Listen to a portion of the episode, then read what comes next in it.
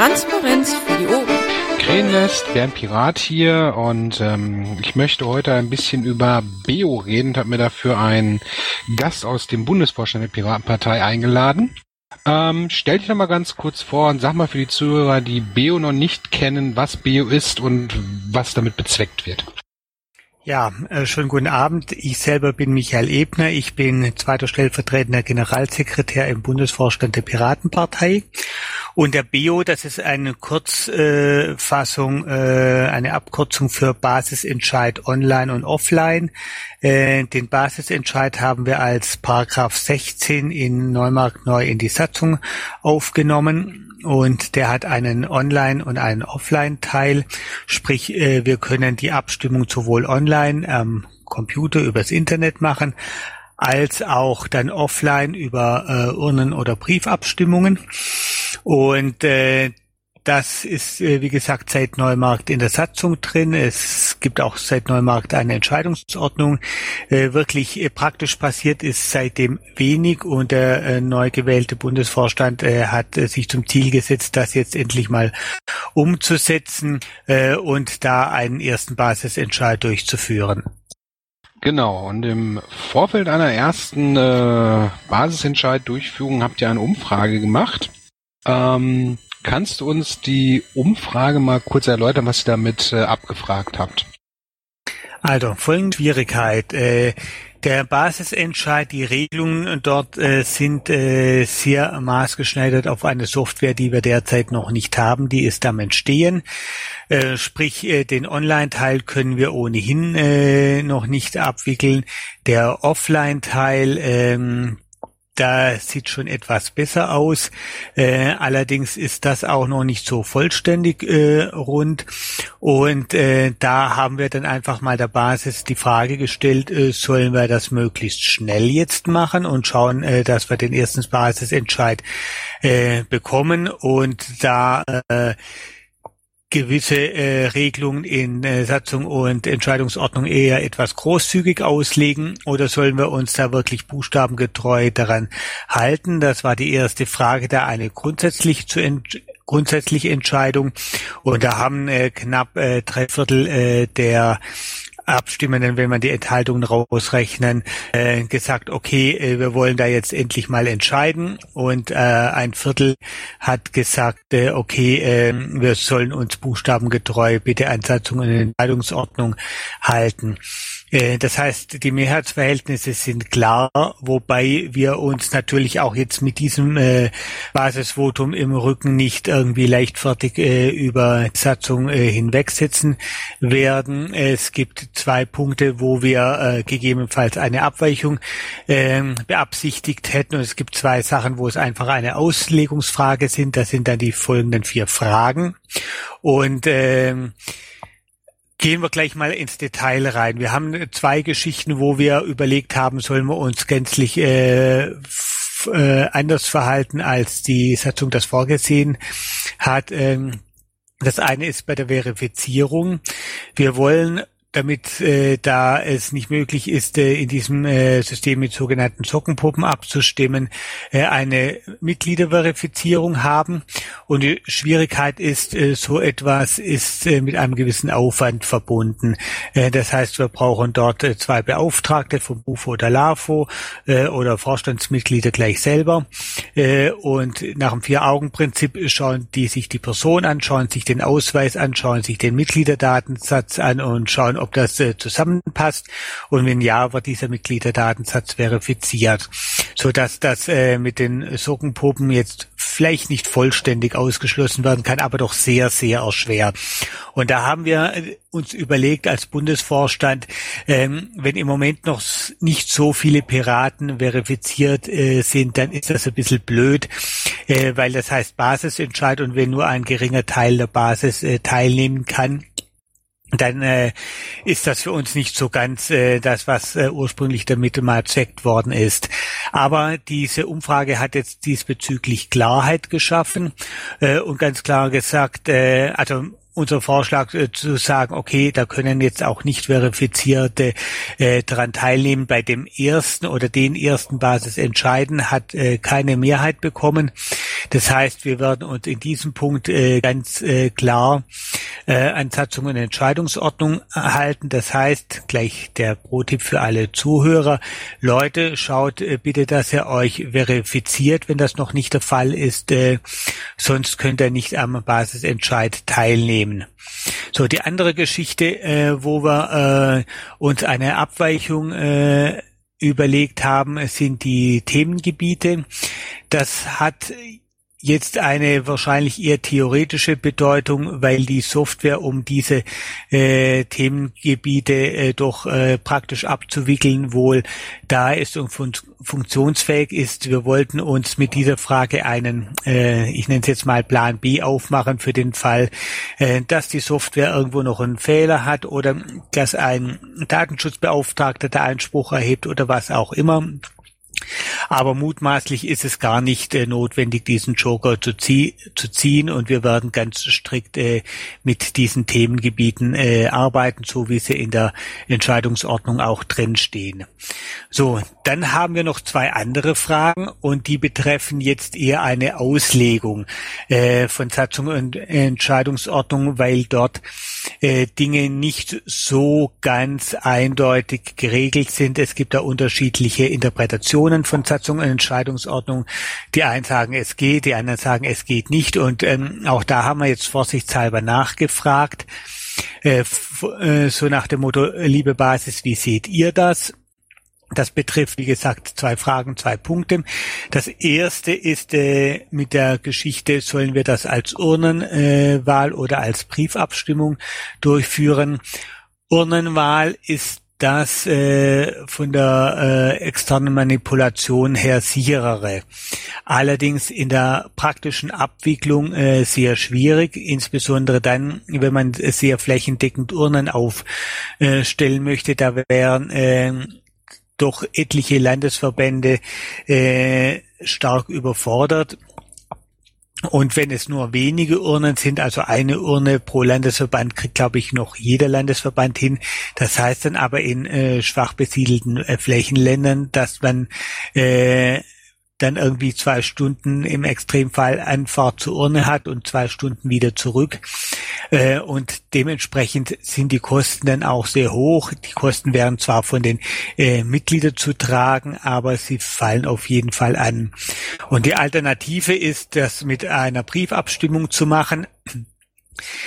Und äh, das ist die Geschichte, die jetzt äh, dann auch in dieser äh, Lime Survey Umfrage die deutliche Mehrheit bekommen hat. Wir werden das also mit einer Briefabstimmung durchführen. Und die letzte Frage, wo es Auslegungen äh, gibt, äh, wie die Satzung und Entscheidungsordnung zu verstehen, ist, äh, ist äh, sind die konkurrierenden Anträge, die eigentlich mit einer Bewertungswahl durchzuführen äh, sind und äh, es gibt dahingehend äh, Interpretationen, ob äh, der Vorstand äh, solche kon als konkurrierend eingebrachten Anträge auseinanderziehen kann oder nicht.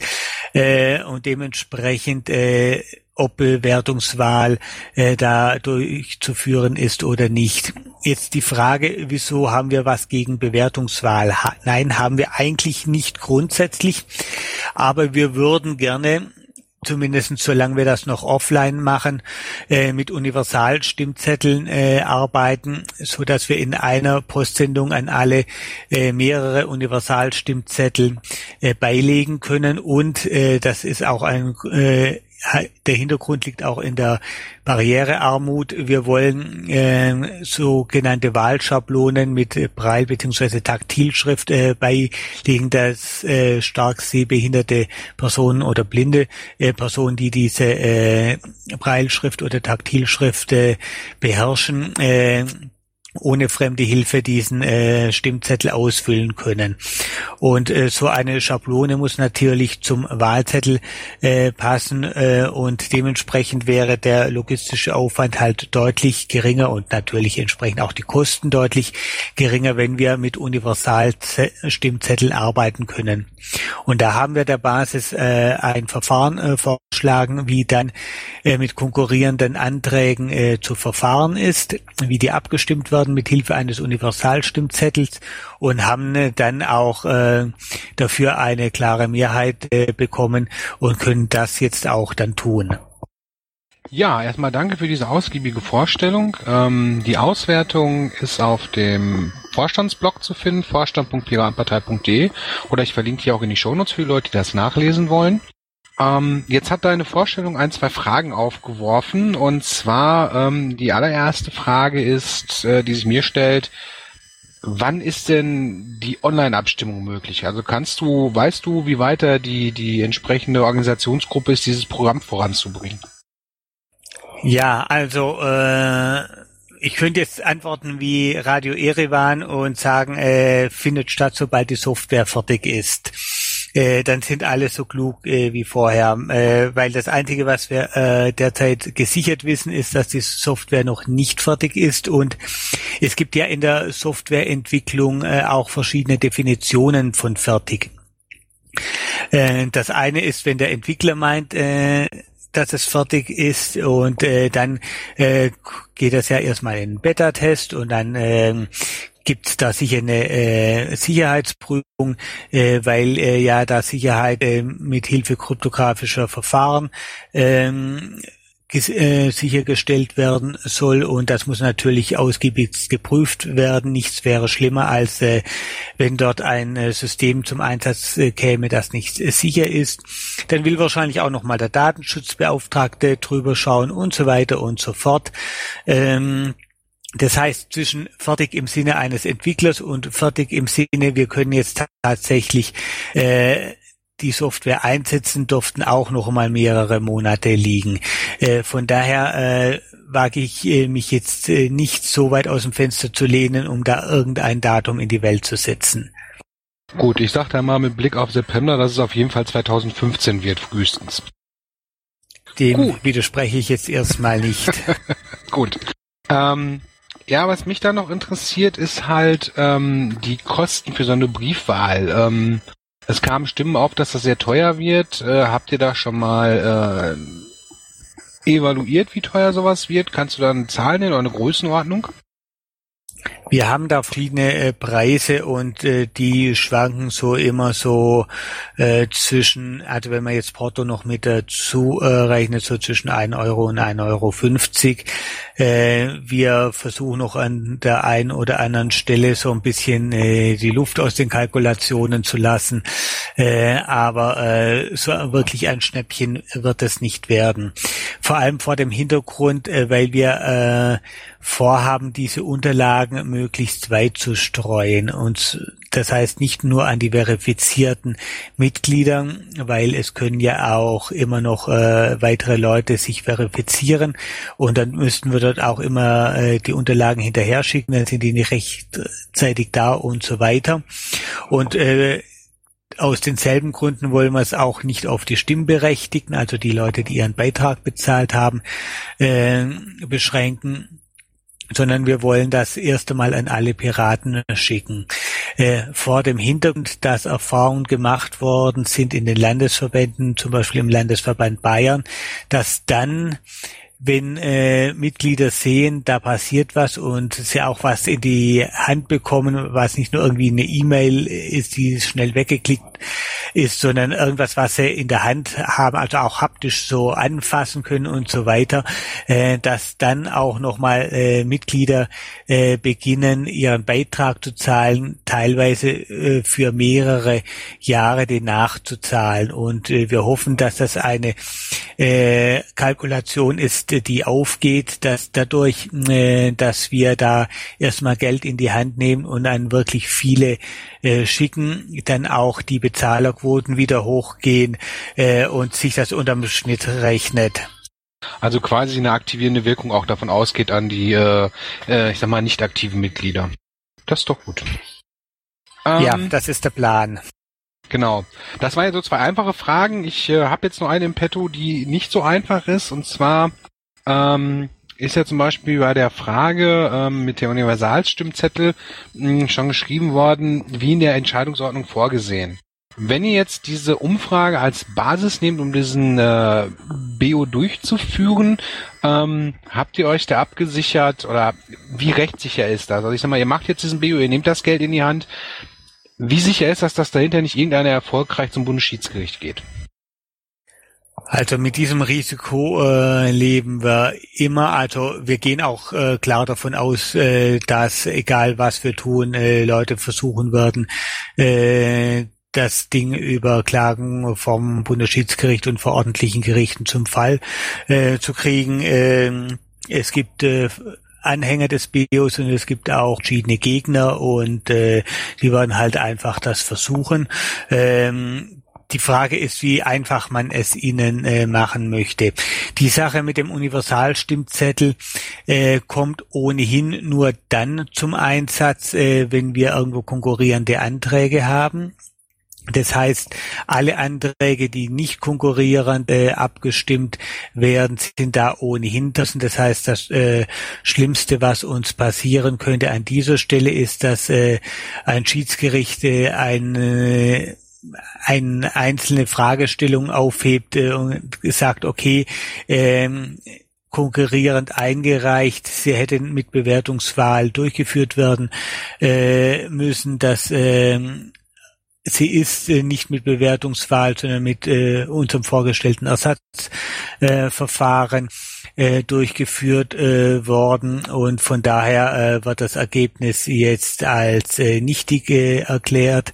Ähm, mit äh, so einer Konstellation äh, müssen wir dann äh, leben. Äh, auf der anderen Seite äh, wenn das äh, zum Beispiel eine Programmentscheidung ist und gerade dann äh, machen ja solche äh, Alternativanträge auch äh, Sinn, dann ist das ohnehin nur eine Empfehlung an den Bundesparteitag. Das heißt, wenn die Empfehlung aufgehoben wird, äh, dann ist das zwar nicht schön und äh, für den Bundesvorstand klar auch ein bisschen blamabel, äh, aber das ist jetzt dann letztlich nicht so schlimm. Gut, du sprichst gerade noch einen Punkt auf, greifen wir den gleich mit auf. Du sagst, es ist nur Empfehlung. Ähm, also wenn der Bio durch ist und es steht diese Empfehlung, ähm, kann das dann bis zum Parteitag als Programm verkauft werden? Oder ist es dann mehr nur so eine ein, ja, Entscheidung für euch als Vorstand, in welche Richtung ihr gehen sollt? Also ähm, wie valide ist das dann zu betrachten? Also eine Empfehlung ist erstmal eine Empfehlung äh, und äh, formal kein Programm. Das heißt, das kommt nicht in ein gedrucktes Programm, wird nicht entsprechend auf der Webseite stehen. Äh, ich würde sagen, äh, wir organisieren künftige Parteitage so, dass wir die Sachen, die schon durch einen BO empfohlen worden sind, in der Tagesordnung nach vorne äh, ziehen, weil äh, mit hoher Wahrscheinlichkeit muss das einfach nur noch einmal formal abgestimmt werden. Wenn wir es etwas ausführlicher machen, machen wir eine Pro, eine äh, Contra. Äh, Rede, äh, um vielleicht auch nochmal die Chance zu haben, wenn dann irgendwo äh, eine Formulierung, die unglücklich ist, übersehen worden ist. Wir hatten ja im ersten Parteitag in Bochum so eine Situation, äh, wo das auch erst auf dem Parteitag äh, bemerkt worden ist, dass da eine Formulierung nicht so glücklich war, äh, dass wir dann nochmal die Möglichkeit äh, haben, da sozusagen Einspruch dagegen zu erheben, aber dass das ansonsten sehr schnell äh, dann durchgewunken werden kann äh, und entschieden werden kann. Und dann ist es tatsächlich eine programmatische Position. In der Außenwirkung, äh, wenn eine äh, Basis mit äh, Mehrheit, mit zwei Drittel Mehrheit bei programmatischen Empfehlungen, äh, gegebenenfalls deutlich höhere Mehrheit. Äh, wir haben ja immer mal wieder ähm, programmatische Papiere, die mit äh, nahezu oder tatsächlich Einstimmigkeit durchgehen. Dann ist das de facto schon irgendwo programmatische Position der Piratenpartei, auch wenn es formal noch nicht im Programm steht. Und wir können zum Beispiel bei Wahlprüfsteinen darauf verweisen, dass es formal noch nicht im Programm ist, aber halt nur deswegen, weil man mit dem Basisentscheid nicht wirklich Programmanträge äh, wirklich äh, beschließen können. Gut, was mich dann direkt zur nächsten Frage bringt, ähm, diese Entscheidungsordnung, soll die zum nächsten BPT dann nochmal überarbeitet werden, so dass da auch belastbare Programmanträge abgestimmt werden können, also wirklich offiziell fürs Programm? Also habt ihr da schon im Hinterkopf da was vorzubereiten? Äh, oder wie habt ihr da vor, dann ähm, ich sag mal, den Textstyle vom Bio weiterzuentwickeln?